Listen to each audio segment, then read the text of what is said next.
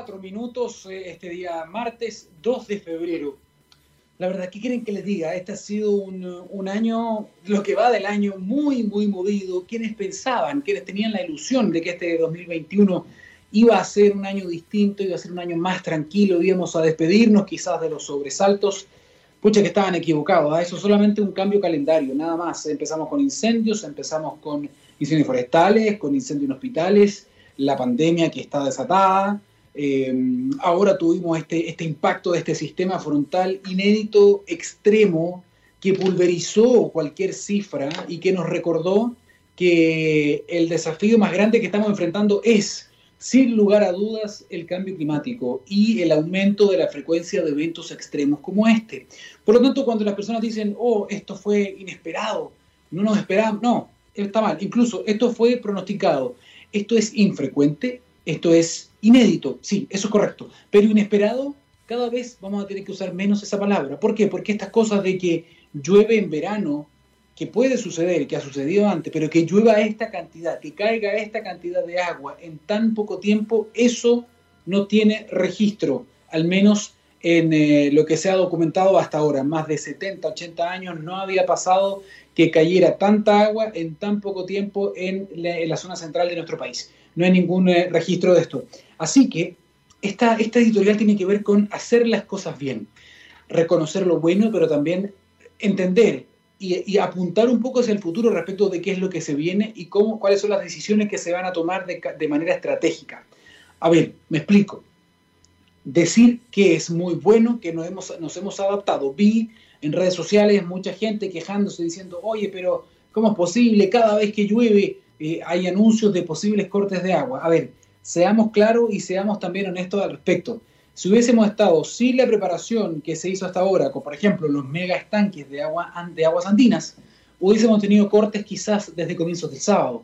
Quizás ya este sería el tercer día sin agua. No hemos tenido cortes grandes, solamente un pequeño sector de lo Barnechea, pero en general eh, con esa mm, obra de infraestructura que tiene que ver directamente con adaptación al cambio climático, pudimos aguantar más de 36 horas y no se ha eh, realizado un corte. Eso dio el tiempo suficiente para que la turbidez del río bajara. Ahora, eh, bien por Aguas Andinas, bien por lo que hizo con cargo a tarifa. Es cierto, esto también se pagó, esta obra que se planificó con mucho tiempo y que se viene haciendo hace mucho rato, junto con otras como la excavación de nuevos pozos para sacar agua subterránea, 15 nuevos pozos que también nos van a dar más horas de autonomía. Todo eso es muy importante, pero se hace claramente con carga a los consumidores en las boletas. Lo que viene ahora es decidir y tomar eh, una ruta clara respecto de cuál va a ser la decisión estratégica de adaptación al cambio climático. Vamos a depender de iniciativas privadas, gestionadas de manera privada, o va a haber una decisión gubernamental, estratégica, de Estado, de decir, ok, tenemos este desafío por delante porque ya nos dimos cuenta que no estamos preparados para enfrentar este tipo de tormentas en el futuro y que van a empezar a ocurrir, lamentablemente. Yo sé que nadie quiere escuchar esto, pero van a empezar a ocurrir, van a ser más seguidas. Chile tiene un problema importante de disponibilidad de agua. Nosotros estamos eh, pronosticando que de aquí a los próximos 30 años Chile va a ser uno de los 30 países con el mayor estrés hídrico del mundo seguimos pensando la lógica del pasado y seguimos diciendo no, eh, eh, estamos atravesando una mega sequía que ya lleva 11 años. Probablemente, según lo que estuve leyendo en recientes informes del CEP, es que quizás esta es nuestra nueva realidad, ya que este concepto se usa tanto con el tema del coronavirus, de la pandemia, quizás este estrés hídrico va a ser nuestra nueva realidad y hay que buscar formas de poder o hacer un uso más eficiente, pero también tener tecnologías que podamos eh, que nos puedan dar algún tipo de soporte robusto, pero el Estado tiene que fijarse un plan, tiene que reactivar el plan de embalses que había empezado hace algunos años atrás y que no hemos visto cómo ha avanzado eso. También tenemos que cuidar los embalses naturales. ¿Cuáles son los embalses naturales? Dirá usted, bueno, los glaciares. Y no solamente los glaciares blanquitos, los bonitos, no. Hay unos glaciares que son más feos quizás, pero que tienen mucha agua y que son muy valiosos para el futuro, que son los glaciares de roca ya se sabe que los glaciares se van a ver afectados en nuestro país, uno de los países con más glaciares del mundo. Tenemos esa reserva, mucha gente dice, bueno, ¿qué importa que hay sequía? Total, tenemos glaciares. Bien, el cambio climático va de la mano con un aumento promedio de las temperaturas y eso, que, y eso hace que retrocedan los glaciares. Hay estudios que dicen que van a retroceder y mucho, más de un 70%. Por lo tanto, los que tenemos hoy día hay que cuidarlos mejor de la eh, actividad extractiva.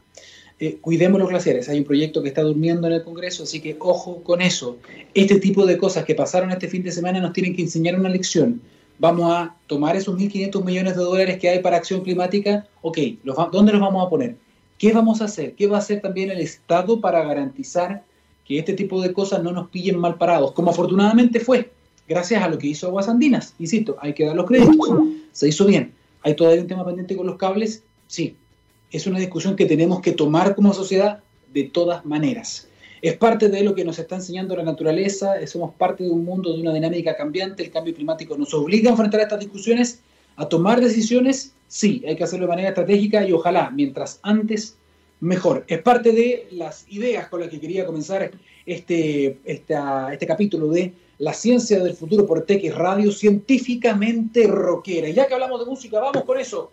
Far Behind. Esto es Candlebox. Vamos y volvemos.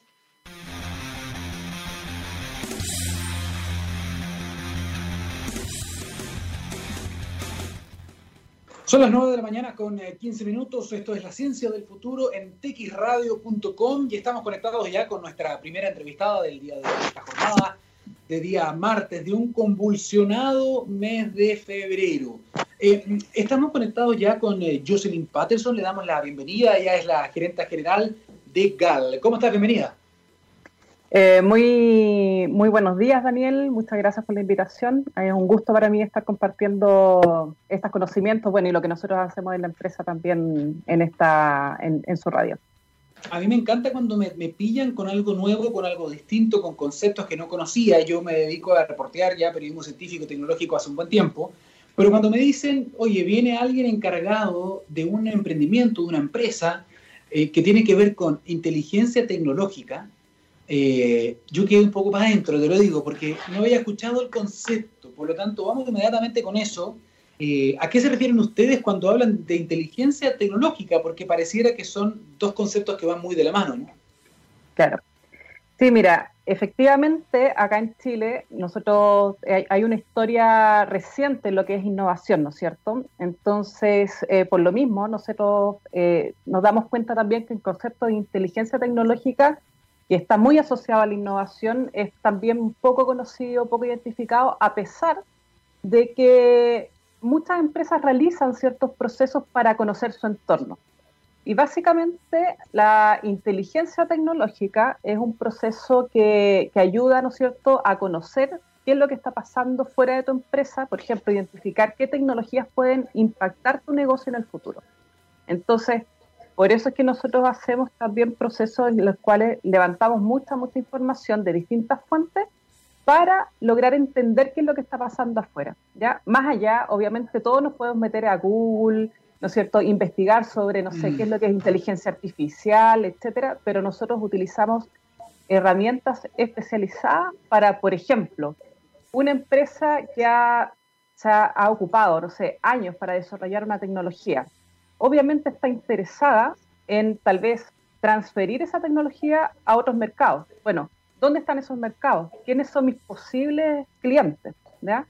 Por otra parte, a lo mejor ya yo tengo esa, yo, yo ya tengo esa tecnología, ¿no es cierto? Eh, está consolidada en el mercado y yo lo que puedo hacer ahí es monitorear a mis competidores para saber si es que hay alguien que está desarrollando alguna tecnología similar o alguna tecnología más potente que, bueno, obviamente yo tengo que saber qué es lo que está pasando para eh, tomar acciones. ¿Esto se hace a nivel como de consultoría? O sea, ustedes asesoran a una empresa durante un tiempo limitado, entregan un informe, dicen, aquí está, nosotros te prometemos esto, aquí está el resultado. Mira, tenemos distintas modalidades. Eh, por una parte puede ser alguna consultoría efectivamente muy puntual. Mira, estoy buscando X tecnología o alguna tecnología emergente en tal, en tal aspecto, ya nosotros nos enfocamos específicamente en, minería por toda nuestra expertise, sin embargo, eh, la verdad es que este proceso es bastante transversal, se puede aplicar a agroindustria, energía, ya. Entonces, entregamos servicios puntuales, pero también un servicio más permanente, en el cual podemos ir actualizando nuevas noticias, ¿no es cierto?, o nuevo conocimiento vinculado a lo que el core, digamos, del negocio.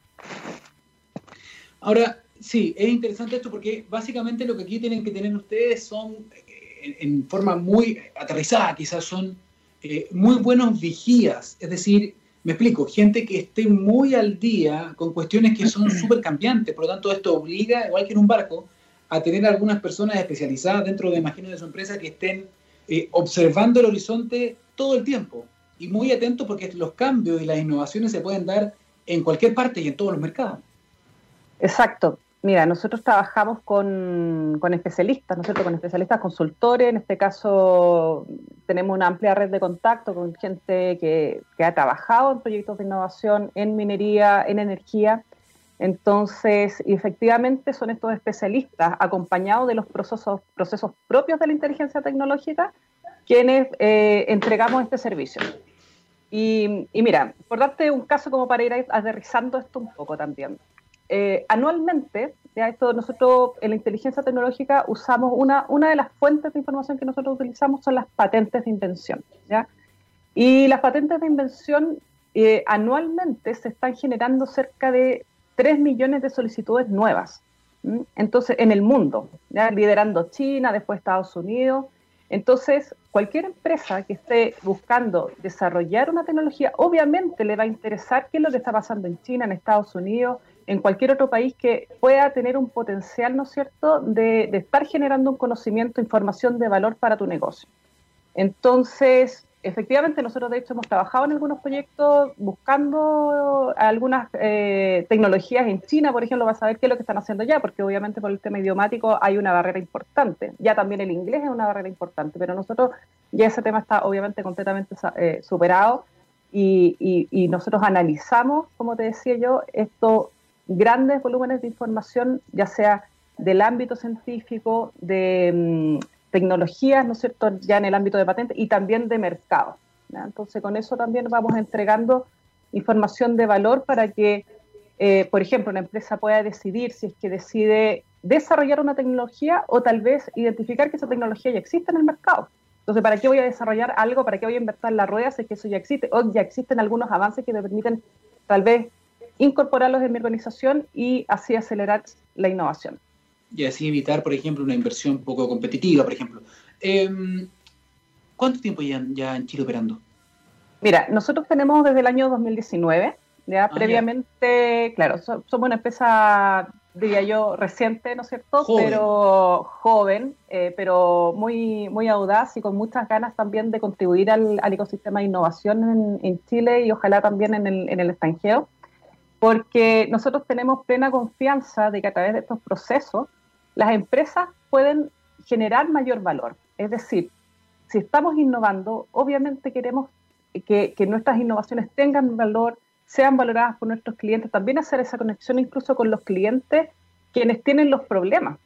O sea, acá uno innova, ¿no es cierto? El primer punto, así como del manual de cortapalo de cualquier innovador, es identificar muy bien los problemas. Entonces, ahí también es un, es un, es un, es un punto importante abordar dentro de, del diagnóstico de la inteligencia tecnológica. Ahora, ¿qué empresas podrían eventualmente eh, expresar o manifestar un interés de trabajar con, con, con ustedes, por ejemplo? Eh, ¿Tienen que ser solamente del rubro minero o esto se puede abrir a cualquier tipo de giro? Mira, se puede abrir a cualquier tipo de, giro, ¿ya? Y, también es importante mencionar que nosotros no nos abocamos solamente a entregar servicios a empresas que realizan innovación. Pueden ser también empresas que necesiten, por ejemplo, hacer un upgrade tecnológico, ya que necesitan actualizar sus procesos productivos y en los cuales nosotros, eh, a través de eso, a través esa, de esa actualización, eh, que se requiere, buscamos tecnologías, ¿no es cierto? Eh, no solamente en Chile, porque seguramente estas empresas, digamos, si tienen recursos y quieren actualizar sus tecnologías, saben más o menos lo que está pasando aquí en Chile, cuál es la disponibilidad de tecnología, sino que nosotros vamos afuera. Ya vamos al mercado extranjero a, monitorear y hacemos un, proceso bastante potente, sistemático, y mm, para identificar dónde están estas tecnologías y cuáles son las que mejor se ajustan a mi negocio. Entonces, y eso ha sido también un, servicio bastante valorado, fíjate, por, em, por, nuestro, por nuestros clientes. Estamos hablando hasta ahora con Jocelyn Patterson, ella es eh, gerente general de GAL. Em, justamente estamos hablando de, de qué manera se puede hacer estos updates tecnológicos a, a, diferentes compañías, diferentes empresas que me imagino pueden ser de diferentes tamaños. Eh, Jocelyn, en ese sentido, ahora la pandemia lo que sí ha demostrado finalmente, o lo que mejor dicho, ha obligado es a muchas empresas a acelerar sus procesos de transformación digital, por ejemplo, cambiar las dinámicas de trabajo, eh, también monitorear, a ver, ¿cómo lo puedo decir? Sí, monitorear a los eh, trabajadores, por ejemplo, manejar los datos, es decir, dependiendo del rubro, dependiendo de la empresa, son diferentes desafíos. Pero lo que sí quedó muy claro es que para la gran mayoría de ellas tuvieron que pegarse un salto tecnológico obligado, o si no, la opción era parar y desaparecer. En ese sentido, ustedes, en el contexto de pandemia, mientras muchos quizás han visto menguada su actividad, quizás para ustedes fue un tiempo también en el que pudieron aprovechar de acompañar a muchas empresas en este salto tecnológico, ¿o no? Claro, hay mucha, ha habido mucha necesidad, ¿no es cierto? Y como bien tú dices, durante este periodo de pandemia, o sea, la que no se actualizaba ya eh, podía fácilmente caer en, en, un, en un periodo bastante crítico. Entonces, por lo mismo tomó mucha, mucha relevancia la transformación digital, que también es un proceso en el cual, claro, llega esta pandemia, eh, eh, tienes esta crisis de alguna manera y te tienes que actualizar. Entonces, efectivamente, nosotros pudimos ahí asesorar a algunas empresas en este para darles un panorama de qué es lo que existía en el mercado y, tomar decisiones ágiles, porque finalmente lo que le interesa al, al líder, ¿no es cierto?, al gerente general, es tomar una decisión ágil y bien informada. Perfecto. Eh, ¿cuáles son, ¿Cuál es la, agenda? ¿Qué es lo que viene ahora? Eh, y te lo digo porque he visto que, y esto se sabe, ¿no? Tú, trabajas en innovación, los cambios son muy, muy rápidos, uno no se da cuenta, ya han habido un montón de cambios, ya tu competencia puede haber tomado la delantera por hacer un par de upgrades tecnológicos, por lo tanto, ¿cómo ustedes le, transfieren esta urgencia quizás a alguna de las empresas de que es momento de actuar ya? No, no esperen para mañana, no esperen para el próximo año tomar la decisión quieren mejorar, bien, veamos qué está pasando hoy día, pero hagámoslo ahora. Esa sensación de urgencia, ¿la tienen poco a poco las empresas? se ha ido como traspasando los poros de las empresas eso, ¿no? Mira, yo veo que hay de todo un poco. O sea, acá yo creo que hay un, hay, un, hay un escenario en el cual efectivamente algunas empresas ya, primero, han iniciado ese camino hace ya muchos años atrás. Por lo tanto, y, y, además tienen los recursos, ¿no es cierto?, para, para ir al mercado, ir a ferias tecnológicas, etcétera.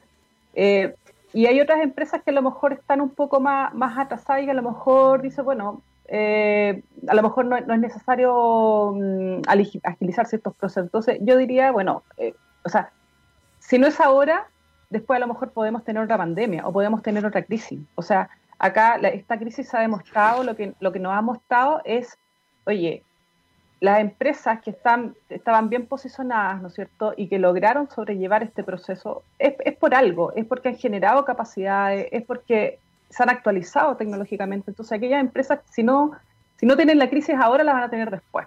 Entonces, ¿para qué esperar ese momento, ¿no es cierto? Y ahí ahora sería el momento ya de, de hacer esta revisión, de buscar tecnologías que aporten valor al negocio. O sea, al final la inteligencia tecnológica tiene que ver con básicamente una muy buena información estar eh, muy conectado con lo último y entender también cómo uno puede adaptar esta información, que tiene muchas formas, a una solución particular para un emprendimiento en particular.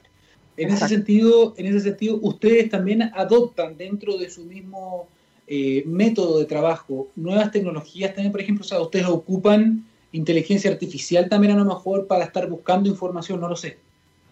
Mira, nosotros tenemos algunas herramientas que utilizan cierto nivel de inteligencia artificial y, obviamente nosotros vemos que la inteligencia artificial es una súper herramienta para analizar estos grandes volúmenes de información, cómo tomamos todos estos datos y los vamos transformando en información y esa información lo vamos transformando en conocimiento. Así que eh, obviamente nosotros que queremos, estamos desarrollando una línea de trabajo en ese sentido para integrar en nuestros procesos también la inteligencia artificial. Ya estamos empezando con ese, con ese tema, pero lo íbamos identificando efectivamente, hay alto potencial ahí de trabajo. Perfecto, muchísimas gracias por eh, muchísimas gracias por este contacto. Jocelyn Patterson, ella es eh, gerente general de GAL. Muchísimas gracias por esta entrevista también y por darnos a conocer un concepto que a muchos a lo mejor se nos escapaba, que es el de la inteligencia tecnológica. Muy, muy relevante, sobre todo en estos días. Ojalá que tengan una, un año muy, muy bueno, mejor a los años anteriores, que han sido años tan convulsionados por, eh, por la pandemia, por el estallido social, etcétera. Muchísimas gracias. Muchas gracias, Daniel, y a todo el equipo. Muchas gracias. Que esté bien. Chao, chao. Hasta luego. Ay, ay, Bueno, se lo decíamos al comienzo también, estamos en un contexto sanitario complejo, estamos en un contexto también de, pandemia y también estamos en un contexto de cambio climático. No me ponga a sacar a don Gabriel, yo estoy moviendo mi, pantalla, tranquilos. Eh, antes de irnos a la pausa, quería recordar esto, ¿ah? porque eh, hace 10 años los santiaguinos eh, comenzamos a vivir en un entorno libre de la contaminación de las aguas vivas. Hoy celebramos 10 años de un Mapocho limpio y ciudadano. ¿Cómo nos cambiaste la vida? Aguas Andinas. Es parte de la mención y quiero aprovechar también de felicitar a esta, esta compañía porque, bueno, el Mapocho ahora está un poquito, está conturbida, no está tan limpio como dice la mención, pero tiene que ver con este fenómeno climático. Pero eh, es bueno también reconocer cuándo se toman las medidas que corresponden, cuándo se toman las eh, precauciones, cuando se llevan adelante estas planificaciones y se hacen las obras necesarias para poder asegurar eh, un buen servicio y entregar una buena calidad de vida. Miren, la verdad es que este fue un, hecho histórico, fue un frente, un frente, un, sistema frontal eh, que pulverizó cualquier récord, el más fuerte de la historia alguna vez registrada y no tuvimos corte de agua. Eso hay que aplaudirlo y eso hay que destacarlo, eso siempre es importante. Bien, vamos con, eh, vamos con la música, vamos con la música, sí, muy relevante, porque recuerden que estamos en Tech Radio, pues esto es científicamente rockero, señoras y señores. Mire, la verdad, se me olvidó qué canción venía, pero el maestro de maestros, Gabriel Cederes, nos va a sorprender. ¿ah? Vamos y volvemos acá con otro entrevistado.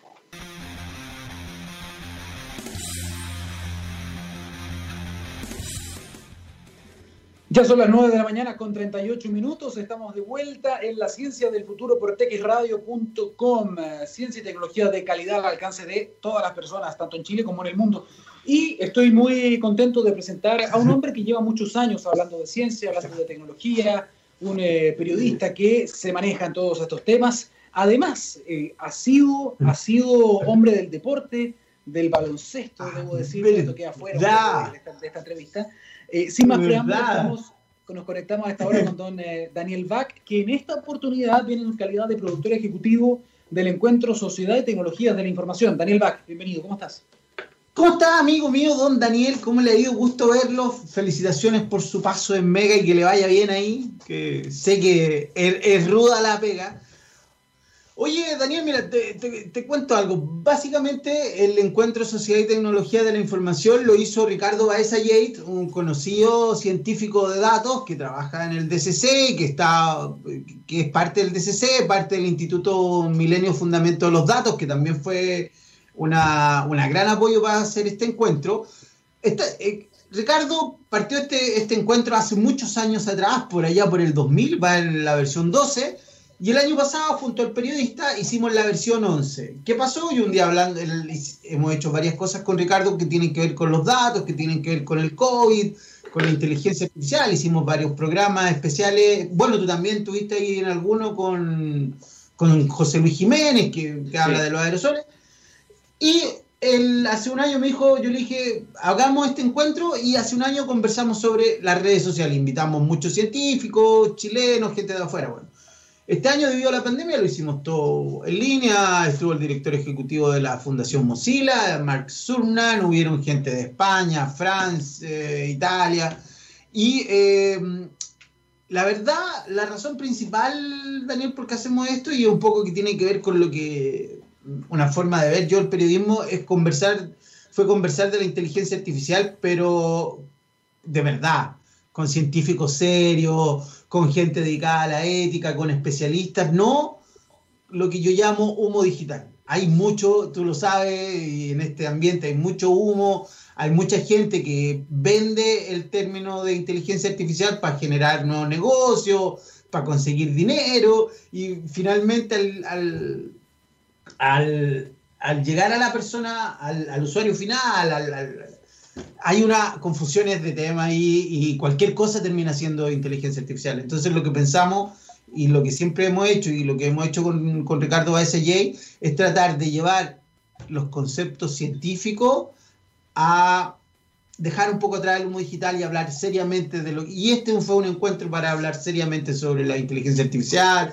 su impacto y la ética, que es muy, muy, muy, la ética aquí es muy, muy importante, Daniel, porque déjame, lo último para agregar, en todas las discusiones, la sociedad civil está muy, poca, muy poco representada. Siempre están las grandes empresas, las universidades, los políticos, el Estado, pero la gente de a pie no está representada. Mi mamá no está representada nunca en estas conversaciones. Y a través de la ética y el, impacto quisimos ser un poco, eh, llevar a esto a lo que le impacta a las personas finalmente. Oye, Dani, eh, Daniel, ¿con qué, ¿con qué mensaje te quedarías tú también y con qué quizá eh, explicación o aclaración del impacto de la inteligencia artificial? Porque efectivamente, como tú bien dices, es un tema que se habla mucho, se manosea muchísimo y a veces se va perdiendo el significado real de estas cuestiones, pero tiene que ver con varias cosas, ¿ah? tiene que ver con desconocimiento, tiene que ver también con la industria cultural, tiene que ver con el cine, em, y con esta idea a veces, con estas ganas de aterrizar demasiado algo y quedarse solamente que en las cosas más brillantes, ¿no? Eh, sí, mira. Cuando tú le sacas el humo, ¿con qué te quedas? Mira, a ver, lo primero me gustaría que algún día si pudiste hablar con Ricardo ayer porque él es el científico y yo solo soy un, periodista que sea algo de, de, programación. Mira, básicamente el asunto es el siguiente. Hoy día, por ejemplo, en los medios se ha hablado mucho del reconocimiento facial. Y este es un ejemplo clásico y típico en algunas partes de Estados Unidos y también aquí en Chile y en otros lugares, se ha intentado decir que a través del reconocimiento facial tú puedes saber cuando una persona va a cometer un delito, o cuando una persona es gay, o cuando una persona va a quebrar su, su libertad condicional. Todo eso es mentira, eso no pasa. El reconocimiento facial no puede hacer esas cosas. Y es básicamente una pseudociencia que anteriormente se llamaba, era conocida como frenología. No sé si alguna vez lo escuchaste, que te decían que, con tu cara ellos podían eh, definir cuál era tu personalidad. Eso no existe. También está la otra parte, porque ¿qué va a pasar el día de mañana cuando los seguros, la hipoteca, los préstamos de un banco los decida una inteligencia artificial, que básicamente es un algoritmo que tiene muchos datos, donde los procesan muy rápidamente y, y van a decir, no, esa persona no puede tener no puede tener eh, un acceso a un seguro médico, a un préstamo, a una hipoteca de una casa o a cualquier cosa. ¿Por qué? Porque el algoritmo lo decidió. Pero ¿quién hace el algoritmo, Daniel? El algoritmo lo hacen personas y los algoritmos y, y más allá de la inteligencia artificial siguen perpetuando las mismas discriminaciones que hace el ser humano. Hace poco en Google, tú lo sabes, despidieron a una de sus mayores científicas porque ella dijo que los algoritmos discriminaban a las mujeres y discriminaban a la gente de color negro, a, los afroamericanos.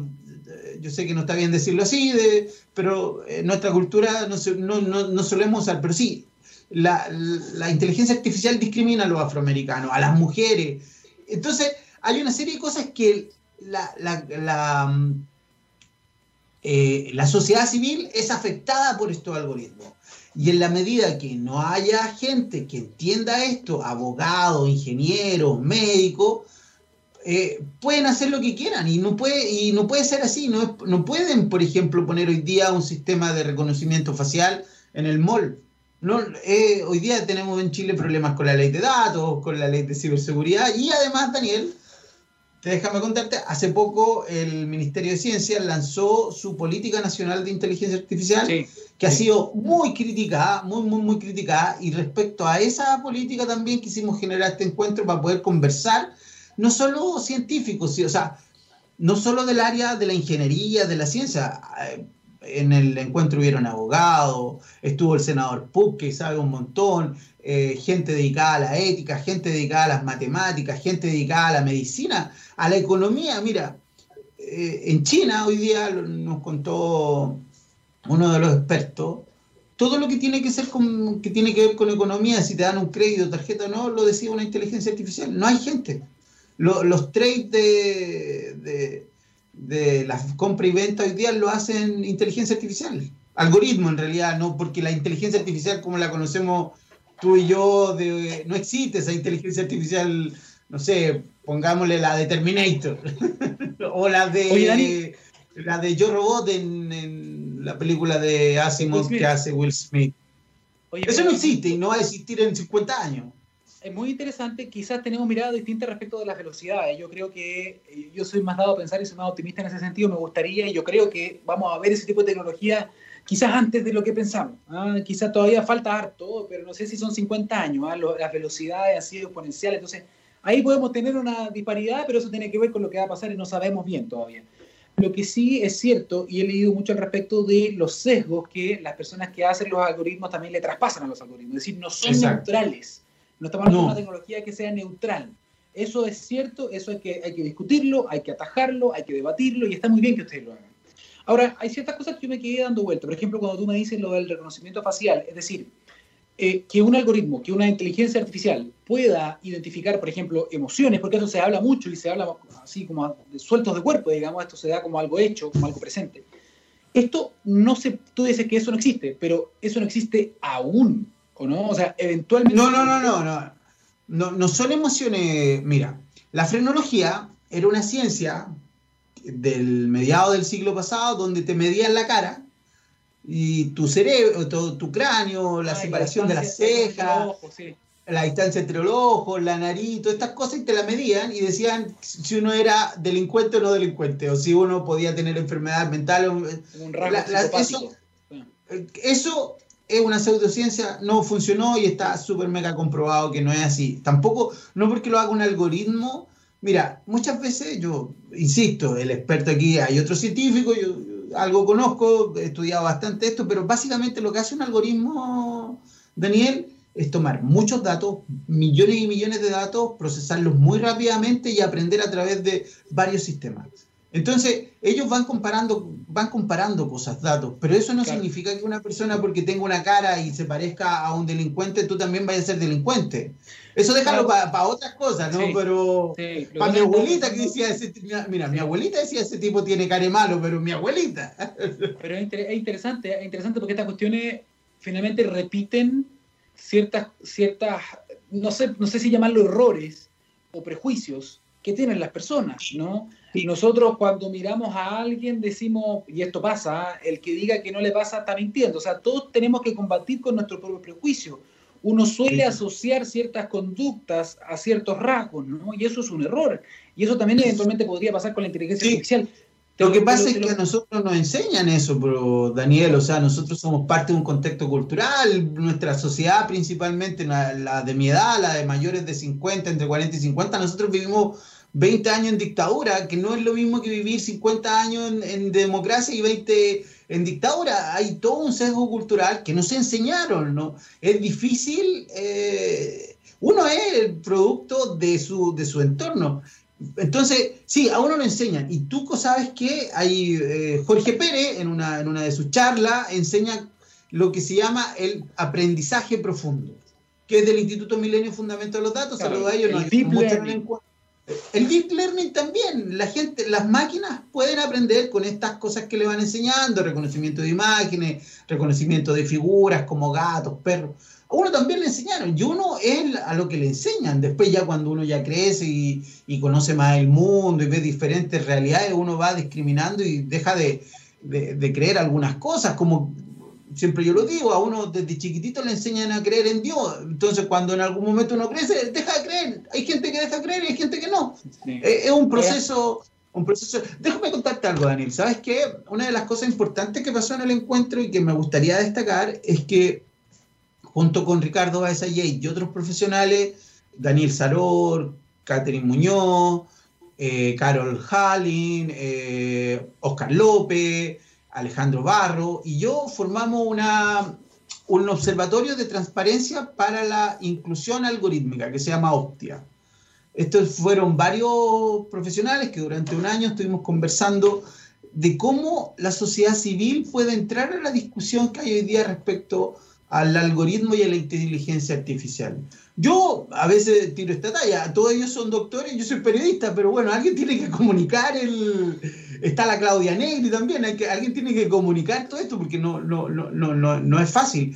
Entonces, ahí hay temas, eh, optia.cl, estamos en la web, ahí hay varios temas que nosotros tenemos que, que, que, ayudarle a aclarar a la sociedad civil. ¿Sabes por qué, Daniel? Porque las empresas tienen plata, tienen poder y tienen abogados y pueden hacer lo que quieran. Las universidades tienen eh, investigadores, tienen cierto, los ministerios también tienen todo un, aparataje, pero la persona a pie, esa persona que piensa en una persona, voy a poner un, lugar al azar, no sé, San Francisco de Mostazal.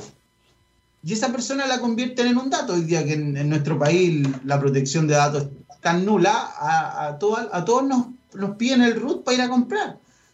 Hay muy poca gente que no da el root. Y finalmente estamos convertidos en datos que son manejados por algoritmos y nadie sabe dónde están tus datos y nadie sabe qué es lo que tú haces. Si, hay un algoritmo hoy día en el banco para definir tu, tu poder de crédito, no lo sabemos. probablemente sí, probablemente sí lo haya. Pero hay que, alguien tiene que pedirlo. Pero hoy día, ¿quién representa a la sociedad civil en esa, en esa discusión? Ahí hay, un, hay varios temas que todavía están dando vuelta y que no, no quedaron resueltos, no, no, han sido resueltos y hay una política de inteligencia nacional. En Optia presentaba, dime.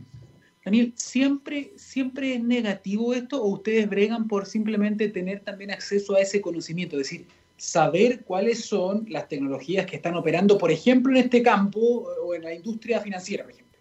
Eh, ¿Ustedes buscan saber o buscan detener? Porque también entiendo que si antes esto se hacía, por ejemplo, lo que el mismo ejemplo que tú pusiste, pedir un crédito. Si antes el ejecutivo tenía que revisar, a ver, ya, usted, Juanito Pérez, déjeme revisar mm. su historial crediticio. A ver, usted está Anticom, usted ha pagado antes, es un buen pagador, está con trabajo en este momento. O sea, todo eso que a lo mejor se demoraba más tiempo, ahora quizás tienen a un asesor digital con inteligencia artificial que hace eso en tiempo real y también hace más eficiente el trabajo. O sea, es decir, ¿Ustedes están diciendo que a priori esto sería negativo o esto hay que mejorar estas herramientas para que no tengan prejuicios o sesgos? No, nosotros, o sea, a ver, no decimos nada, no decimos que a priori sea bueno o sea malo. Lo que decimos es que tiene que ser transparente. Tiene que, esa, hay una caja, hoy día hay una caja negra donde meten tus datos, hay algoritmos y nadie sabe cómo trabaja, porque no hay una ley no, porque no está regulado además. hoy día, por ejemplo, eh, cualquier empresa puede eh, implementar un sistema de inteligencia artificial sin, sin avisarle a nadie. Una de las cosas que hemos hablado, que hablamos en el encuentro de inteligencia artificial, eh, Daniel, con Gina Matthews, que es una experta de Estados Unidos, que, que nos habló desde Nueva York, ella dice que como existe, mira, como existe un defensor de los consumidores de las telco o como existe CERNAT, debería existir un defensor o una organización, parte del Estado, que defienda a los consumidores, a las personas de la implementación de algoritmos y de inteligencia artificial. Mira, te pongo un, dato y que tú a lo mejor lo sabes como científico. Durante 50 años a nosotros nos dijeron que el cigarro era bueno. Ah, de hecho, durante, durante mucho tiempo habían comerciales en la tele donde decían fúmate un cigarro y te sentirás bien. Había hasta médicos que lo decían. Hasta, habían hasta médicos. Durante 50 años. ¿Qué pasó cuando, cuando se descubrió todo lo que había detrás de esa caja negra? Cuando se fue transparentando la industria tabacalera. Hoy día todos sabemos que el cigarro produce cáncer, no tiene derecho a publicidad. Bueno, la idea es que con esto no se repita esa situación, o sea, no vamos a esperar 50 años que nos digan, no, si los lo algoritmos y la inteligencia artificial es súper, eh, no, no, no va a hacer daño a nadie, no. ¿Me entiende? Hoy día también hay que ser un poco más proactivo. También, por ejemplo, el caso de Mark Surnam, el director ejecutivo de Mozilla, él pone el siguiente ejemplo. Durante los primeros 20 años, de la existencia, no sé si fueron los primeros 20 años, los primeros 10 años, no lo recuerdo bien, pero durante los primeros, pongámosle, los primeros 10 años de la existencia del cinturón de seguridad fue optativo. Lo vendían como lujo. En los autos te decía, ¿quieres tener cinturón de seguridad? Y tú le decías, sí o no? Y si lo querías tener, te cobraban 500 lucas más. O 1000 dólares, no sé cuánto. Hoy día el cinturón de seguridad es una tecnología totalmente obligatoria. ¿Por qué? Porque sabemos que, salva vida, porque se hicieron resultados. Entonces, ¿cachai? Ahí, desde el día cero que parte una tecnología hasta que se implementa, pueden pasar 10, 20, en el caso del cigarro, que, se demoraron 50 años, o sea, todo el mundo lo sabía de antes, o sea, había mucha investigación anterior de que el cigarro hacía malo, que, que el cigarro producía cáncer, pero el poder de, las, de los negocios que hay detrás, el poder del dinero, el poder de las grandes compañías, retrasó, retrasó hasta, bueno, tú ya sabes, que también debes conocer el tema de los cigarros, ¿no? Sí, claro. Oye, Dani, bueno, eh, es interesante todo esto que tú me estás contando. Lamentablemente no me di ni cuenta, pasó hablando la hora, ya son que tengo que cerrar. Sí, está bien. Eh, pero Daniel, pero te, propongo que invite al Ricardo. Quiero dejarte, quiero dejar, quiero darte una oportunidad muy cortita de que tú nos puedas decir dónde quedó este contenido, eh, porque me imagino que debe estar eh, colgado en alguna parte para, poder hacerlo. Bueno, lo transmitimos por TSX Radio también. Se hizo una retransmisión jueves y viernes de la semana pasada, gracias a, Gabriel ahí que, le hicimos algunos, eh, algunos arreglos, pero lo pueden encontrar en el periodista.cl, encuentro IA, el periodista.cl slash encuentro IA. Nosotros somos dedicados a la política, a la, ahí al, al, contenido más actual. Ahí está la inteligencia, el encuentro de inteligencia artificial, está en YouTube y lo pueden revisar. Busquen el YouTube del periodista, ahí están los tres capítulos, son como 10 horas de, de, conversación sobre inteligencia artificial, querido Daniel. Tremendo, tremendo Daniel Bach, gracias por contarnos todo esto y gracias por desarrollar también este tipo de iniciativas muy interesantes y que pueden ser muy visionarias, ojo, ¿ah? porque son entidades que, que no existen y ya como fruto de estas conversaciones tenemos esta entidad que se ha formado que podría tener un rol fundamental en lo que se viene y que a lo mejor todavía ni siquiera nos damos cuenta a nivel de la sociedad de la necesidad de tener un protector, a lo mejor como es el CERNAC en el mundo análogo, quizás necesitamos también un defensor o alguien que hable por nosotros en el mundo en el mundo de los datos, en el mundo digital, en el mundo de la inteligencia artificial. Así que muchísimas gracias, don Daniel. Gracias a ti, eh, don Daniel.